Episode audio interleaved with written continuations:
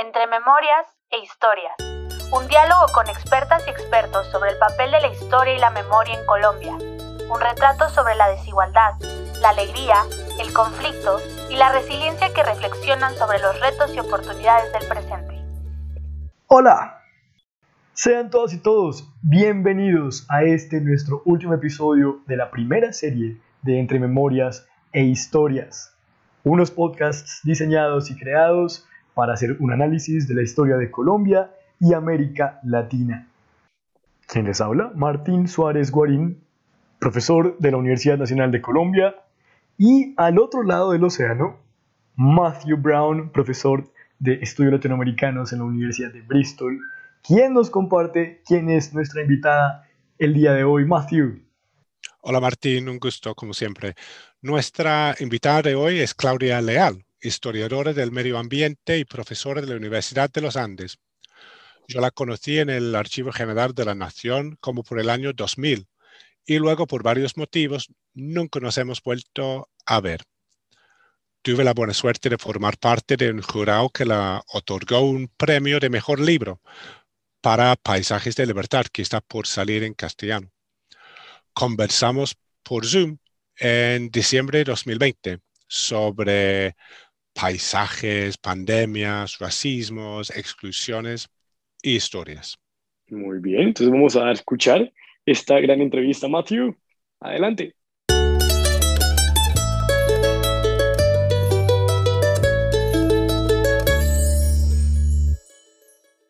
Claro, es un gusto tenerte aquí para conversar sobre, sobre la historia y vamos a ver por dónde, por dónde va nuestra charla, nuestra primera charla en 20 años. Entonces, sí, un, gusto conversar. Entonces, cuéntanos, son ¿cuándo estamos? Estamos en diciembre del 2020, en plena pandemia. Cuéntanos un poco dónde estás. ¿Dónde estoy en la vida? ¿Dónde estoy físicamente? en las dos. Ahorita, justamente por la pandemia, estoy en una casita de campo, una casita chiquita, prefabricada, muy, muy simpática, con mi hijo, eh, a una hora, hora y media de Bogotá. Eh, hemos, terminamos aquí justamente tratando de escapar el encierro de la pandemia en julio y hemos, hemos regresado. Y en la vida y en el trabajo estoy en un momento, yo creo que en un momento bonito, en un momento de haber terminado un, trabajo muy grande que me tomó mucho tiempo, fue la publicación finalmente de mi tesis.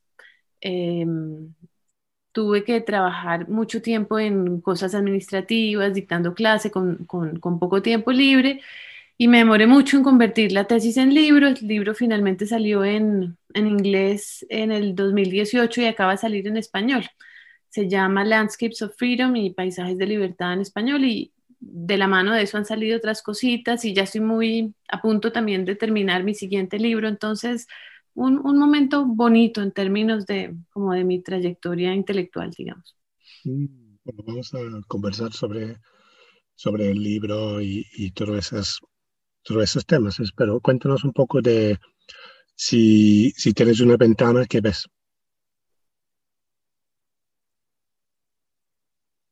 en sentido figurado? No, de, de este paisaje maravilloso que tengo enfrente. Sí, precisamente eso. Veo, veo verde, veo mucho verde acá. Es, pues estoy en los Andes, en una zona muy montañosa, muy quebrada. Eh, estoy en el Valle del Río Blanco, es un río que viene del páramo de Chingaza no sé si los eh, oyentes sepan que uno de los ecosistemas más importantes de esta zona de Colombia, fundamentalmente, aunque también de Ecuador, un poquito de, Venezuela, son los páramos, que son parecidos a los moorlands, son ecosistemas de alta montaña donde no hay árboles y donde se acumula mucha agua. Y de, son estratégicamente importantes porque de ahí tomamos el agua la mayoría de las personas que vivimos en esta parte del mundo. Entonces este río viene del páramo de Chingaza, que es el que le da el agua a, Bogotá, y estoy muy cerquita del río y veo el otro lado del río, veo la montaña que está al otro lado del río desde acá. Entonces tengo un paisaje lindísimo y lástima que no se pueda oír bien porque también hay pajaritos, hay viento, delicioso. quisiera que conocer por qué crees que es importante, tan importante entender la relación entre medio ambiente y, historia en, el 2020. Puede ser a, nivel global o a nivel de, Colombia. Mira, yo creo que la, la, pandemia muestra que la perspectiva que plantea la historia ambiental es clave. O sea, yo no estaría en esta casita y probablemente nosotros no estaríamos hablando si no es porque hay un virus por ahí que nos tiene a todos eh, en jaque. Y ese virus habla justamente de ese gran mundo natural con el que los seres humanos compartimos nuestra existencia. Entonces, este es un momento como clave, yo creo que para abrir los ojos sobre esa realidad, pero yo creo que la importancia es igual de grande en el 2019, eh, antes o después de, de la pandemia. Y yo creo que en términos de, como muy amplios, en términos de la historia, pues tú y yo que somos historiadores, yo no sé cómo pensarás tú, que, como qué filosofía de la historia tengas, pero para mí la historia es como una actitud ante la vida, es una forma de, de poder eh, pensar como nuestra existencia en el mundo si yo trato de entender por qué estoy aquí, por qué vivo de la manera como vivo, generalmente miro hacia atrás y trato de entender cómo llegamos a, a donde estamos.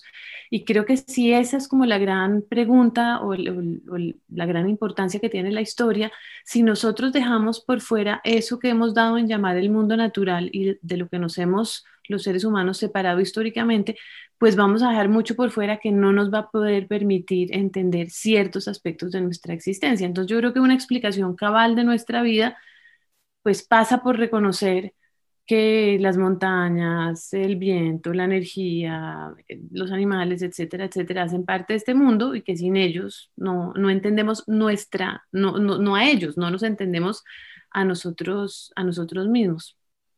Mira, yo creo que hay muchos, depende uno cómo mire. Entonces, creo que más que decir que yo creo que unos son más importantes, yo diría cuáles son en los que yo pienso más. Y algo que a mí me impresiona mucho es pensar en los aspectos más cotidianos de nuestra vida. Entonces, un poquito lo que estábamos hablando antes, ¿no? La, la gran mayoría de los colombianos vivimos en las ciudades.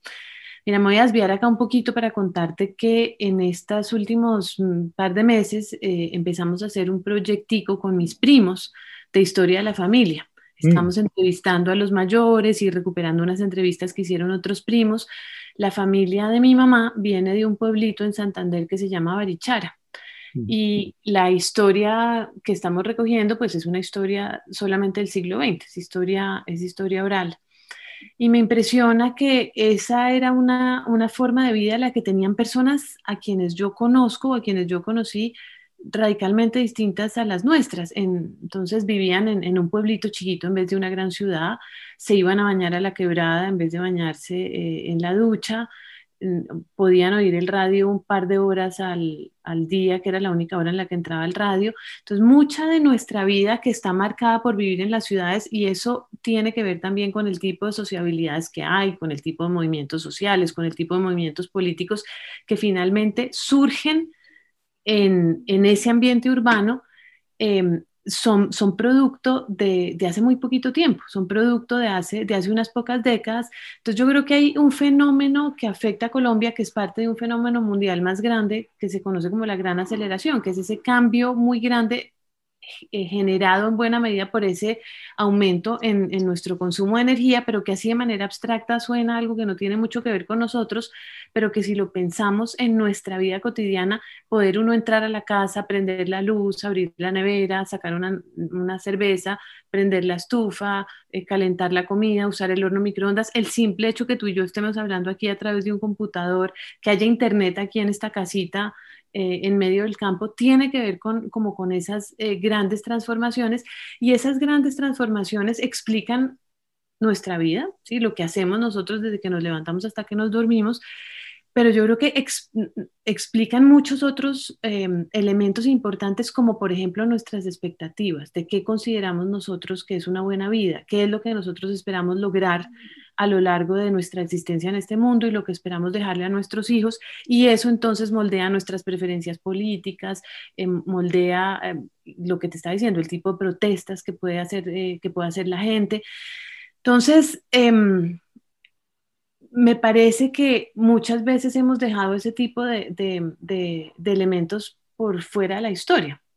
Sí, porque la historia piensa como en esas grandes cosas que tú estás diciendo, como la abolición de la esclavitud, las guerras civiles, eh, y creo que estos aspectos como más mundanos eh, son, son, son fundamentales y últimamente he estado como, como encaminada a pensar eh, hacia allá.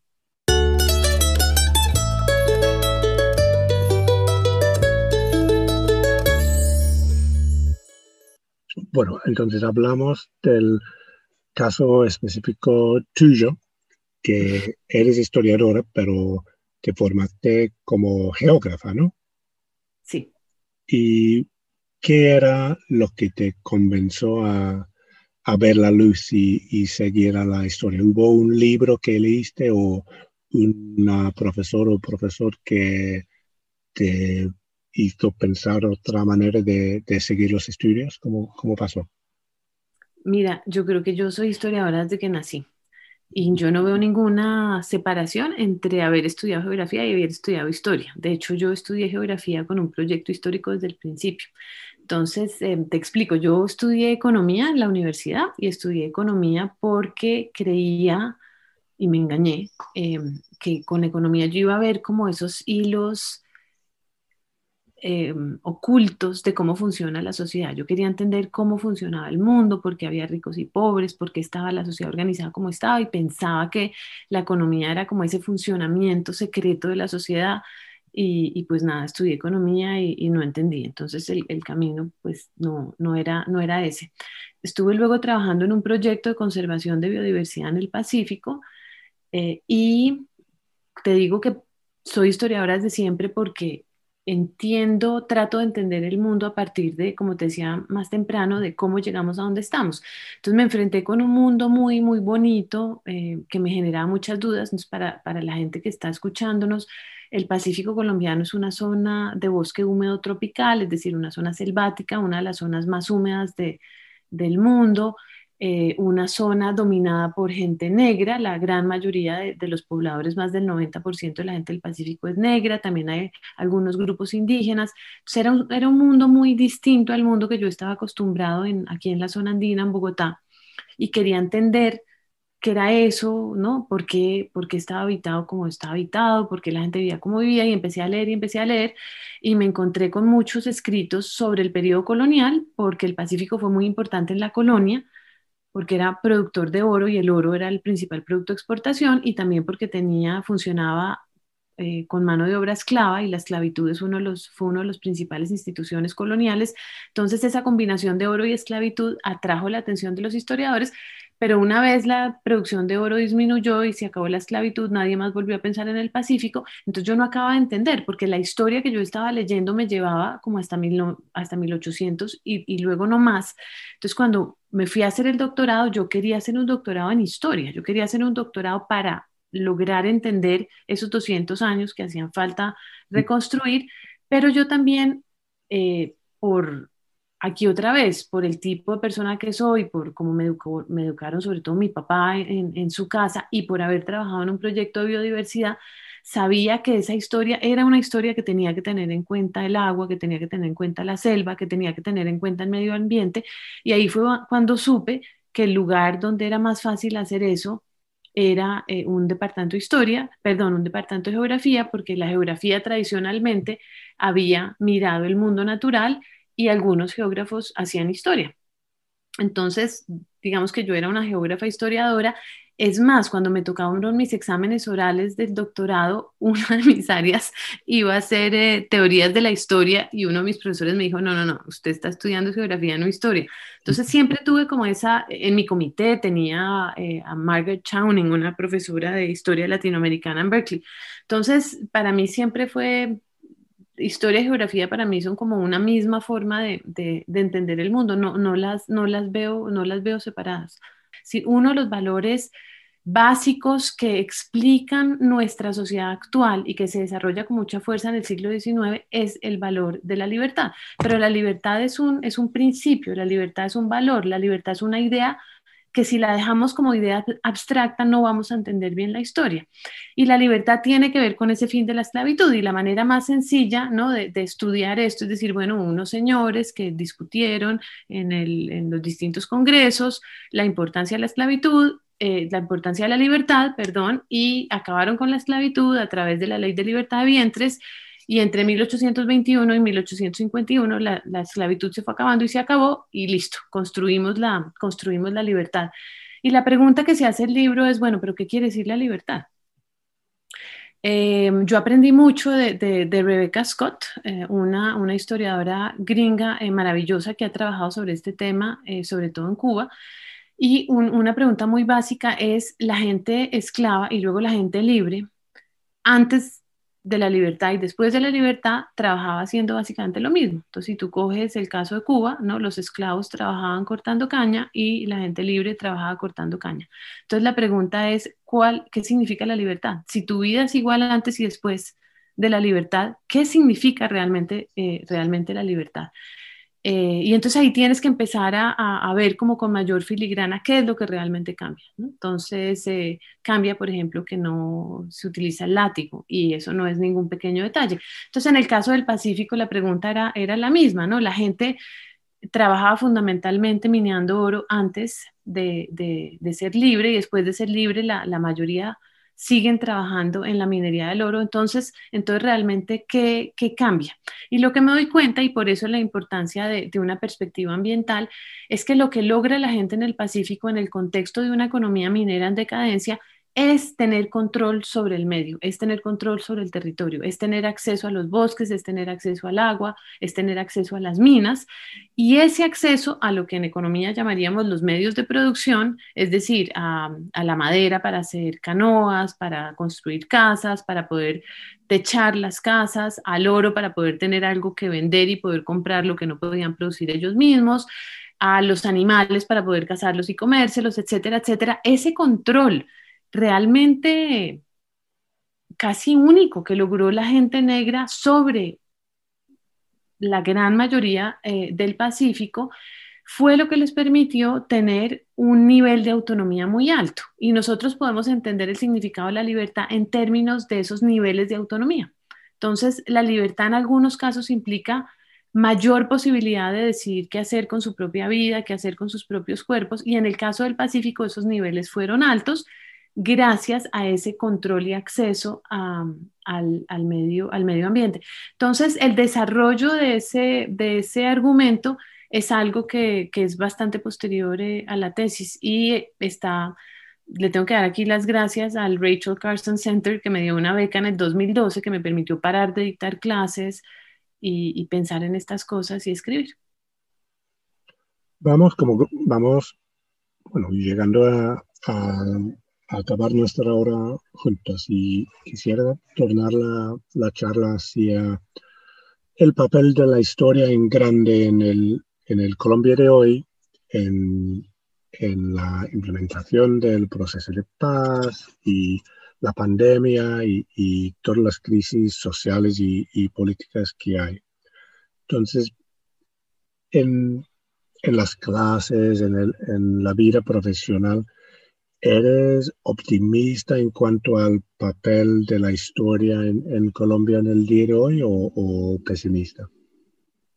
Mira, no sé, no sé si soy pesimista o optimista, porque por un lado lo que tú acabas de mencionar, hay, yo creo que la historia ha recibido un reconocimiento importante en relación con el conflicto. Entonces, el Centro de Memoria Histórica inicialmente, y ahora la Comisión de la Verdad, pues han puesto a, la historia en el centro del debate público y en el centro del debate público para un proceso muy importante que es el proceso de sanación, de, reconocimiento de, de, qué fue lo que pasó y de, del dolor de las víctimas eh, que, es, que es fundamental. Y hay una cosa muy bonita también de esos procesos y es que han participado grupos muy diversos y la gran mayoría de la gente que ha participado en esos procesos no son historiadores. Es más, la mayoría de la gente ni siquiera es profesional, pero muchos de los que han liderado ese trabajo desde esas dos instituciones son de formaciones distintas, no son, mm. no son historiadores. Y me parece muy linda que la, que la historia sea una herramienta que no sea del dominio exclusivo de los historiadores. Entonces, digamos que por un lado hay ese reconocimiento y ese papel importante que está jugando la historia, pero por ejemplo, con el proyecto que yo te contaba de, mi familia que estamos haciendo ahorita, yo me pregunto qué tan importante es la historia para la gran mayoría de la gente que contó y que el conflicto nos ha tocado a la mayoría de nosotros el esfuerzo que están haciendo o que hicieron el Centro de Memoria Histórica y la Comisión de la Verdad no toca a la mayoría de los colombianos, no toca a la mayoría de la gente que estuvo o no afectada por, por, el, por, el conflicto, por el conflicto armado. Entonces, eh, saliéndonos del tema del conflicto armado y pensando como en la, en la mayoría de la población, aquí el señor vecino de finca, mi vecino de, de, de apartamento en Bogotá, ¿qué papel juega la historia en, en, en, la vida de ellos, en la manera como ellos entienden la sociedad en la que viven? Y es una pregunta grande que tengo y que yo no tengo la respuesta. O sea, no me, me da vergüenza admitir que no sé eh, qué tan bueno o malo es la enseñanza de la historia en, en, los colegios. O sea, qué tanto hay una, hay una mentalidad que para mí la historia es absolutamente fundamental porque nos pone en perspectiva, nos pone en perspectiva de entender que este mundo en el que nosotros habitamos no era el mismo de hace 10 años, ni el de hace 50, ni el de hace 100. Nos enseña que el mundo se construye, se hace. Eh, y que lo que a nosotros nos parece obvio hoy, pues es obvio hoy, pero no era obvio en otros, en otros momentos. Y yo no sé qué tanto eso eh, sea parte de la manera como piensa eh, la mayoría de los colombianos. Y creo que sería un, un, o sea, creo que es una pregunta importante y algo que nos debería preocupar a los, a los historiadores. Hay una, una lucecita de esperanza muy bonita y es que hay muchos esfuerzos últimamente en lo que yo creo que se venía haciendo antes, pero que ahora tiene nombre propio, copiado otra vez de, ustedes, los del mundo anglosajón, que es la historia pública, que entre otras es una traducción no, no muy buena, pero es la idea que los historiadores tenemos que trabajar no solo para, para, el mundo académico, sino pues trabajar para la sociedad y pensar, no esperar a que nosotros hacemos las investigaciones y luego por obra y gracia del Espíritu Santo llegan al resto de la gente, sino que nosotros también tenemos una responsabilidad en cómo le llega esa historia a la gente que podemos hacer lo que tú estás haciendo, podemos hacer podcasts, podemos hacer, yo estoy trabajando ahorita en un libro para niños, hice un documental, entonces, ¿cómo, cómo podemos hacer una historia que sea para más gente y ojalá que la hagamos con más gente? Entonces, es, esa, esa preocupación permite, yo creo que, que, la historia se vuelva más importante en la medida que, que llegue a más gente. Pero finalmente para mí esa es una caja negra eh, no, no, tengo la cosa muy clara. Yo creo que esa historia que se construyó en los 70s y 80s, la historia profesional colombiana, o sea, cuando se crearon los departamentos de historia y salieron los primeros historiadores ahí con el sellito que decía, ¿no? Historiador oficial, eh, que tenemos, ¿no? Grandes como, como Colmenares, Germán Colmenares es como el, el, nombre más grande de eso, porque está también Jaime Jaramillo, pero Jaime Jaramillo era más ecléctico. Ellos eh, Colmenares y la gente que estuvo alrededor de él era gente que hacía más historia socioeconómica, ¿no? Era una historia social como muy anclada en la economía, que finalmente es de donde yo salgo. Fue leyendo a, a gente como, como ellos, aunque pues yo, y además yo estudié economía, si alguito me quedó de ser economista fue, fue como esa, esa mm, perspectiva. Entonces, creo que es una historia sí política y una historia muy marcada por, por los periodos políticos, ¿no? Entonces uno piensa en la República Liberal, el Quinquenio mm. Reyes, bueno, etcétera, etcétera. Eh, pero una historia que no es solamente política, sino es una historia eh, fuertemente eh, socioeconómica y en, eh, que también tenía unas ventajas muy grandes. Esos historiadores de esa generación, que son los que ya murieron o que están muy mayores en este momento, era una historia que pensaba los grandes procesos nacionales, o sea, claramente se enmarcaba dentro del país, ¿no? Era gente que estaba pensando en la historia de Colombia.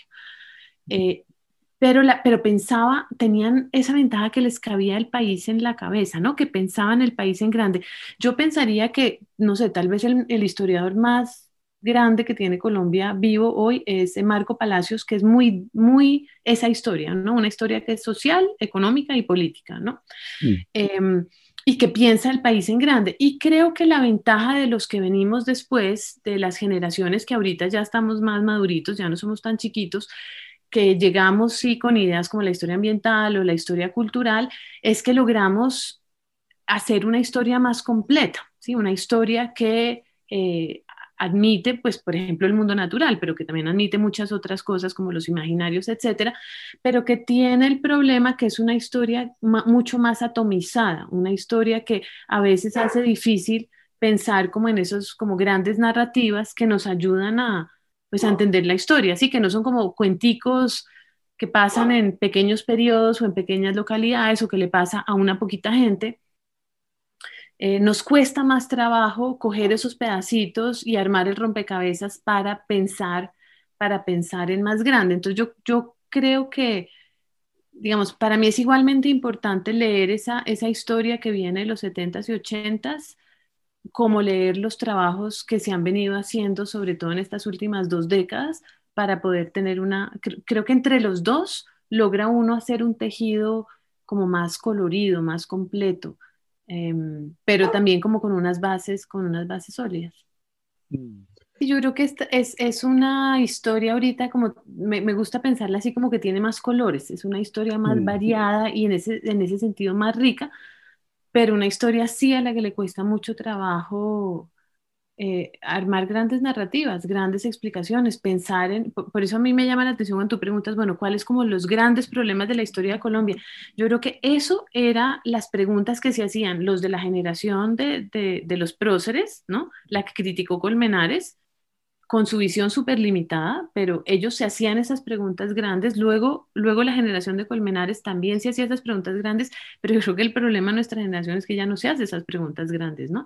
solemos hacernos preguntas más chiquitas y, y, yo creo que es importante hacernos preguntas grandes. Eh, y digamos, fue lo que traté de hacer con el libro, esa historia que te estaba contando del tránsito, de, centrarme y entender, bueno, qué fue lo que pasó en el Pacífico, cómo se transformó la economía, qué tiene que ver la selva allí, y luego decir, bueno, esto que tiene que ver con preguntas grandes de la historia, esto que tiene que ver con la construcción del mundo moderno que está basado en el pilar de la libertad.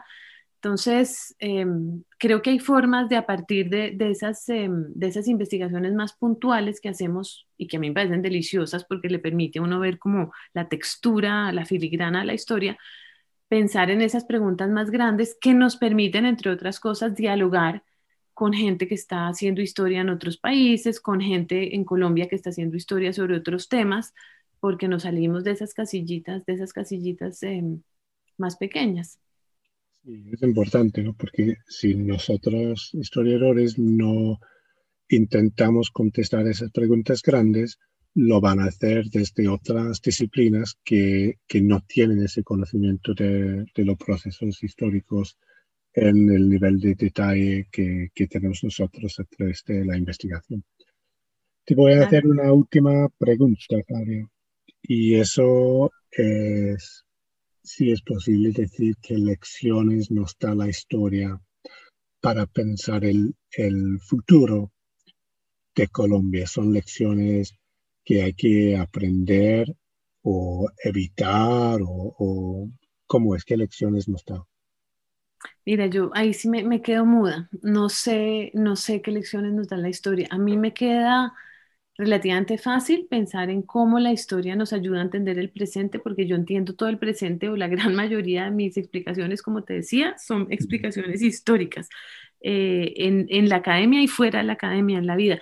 Pero me cuesta mucho más trabajo pensar como en las lecciones para el futuro. Ahí, ahí, me, ahí, ahí me corchas. Yo no sé si la, si la historia de lecciones para el futuro o no sé si es que yo no las, yo no las veo.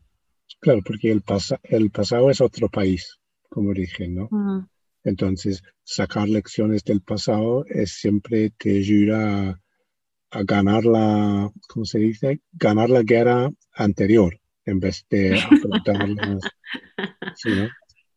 Sí, creo que no pienso tanto en el futuro en relación con mi trabajo. Yo creo que, yo creo que ese es un problema, ¿no? Creo que, creo que para mí y para otros historiadores es cómodo quedarnos pensando en el pasado y hasta hoy. Y de pronto sí teníamos que, que forzarnos un poquito más a, a, mirar el futuro. Bueno, Clara, ha sido un gusto total conversar.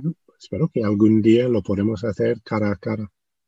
Espero lo mismo. Te estaremos esperando por aquí para, para hablar en persona. Muchas gracias, Mati. No, gracias, Clara.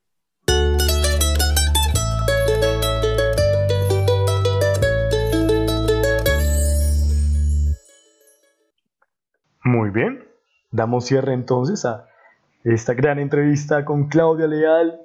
Matthew, me encanta la forma en la que Claudia no solamente presenta la responsabilidad que tienen los historiadores en dejar de nutrir solamente la academia y empezar también a pensar en nutrir a la sociedad. Es linda la propuesta que ella hace, por ejemplo, de su libro para los niños y de cómo eh, recalca que vos, Matthew, hagas unos podcasts que estén abiertos al público, ¿no? A mí me parece importantísimo ese, ese tema que ya habla sobre la, la historia pública, ¿no?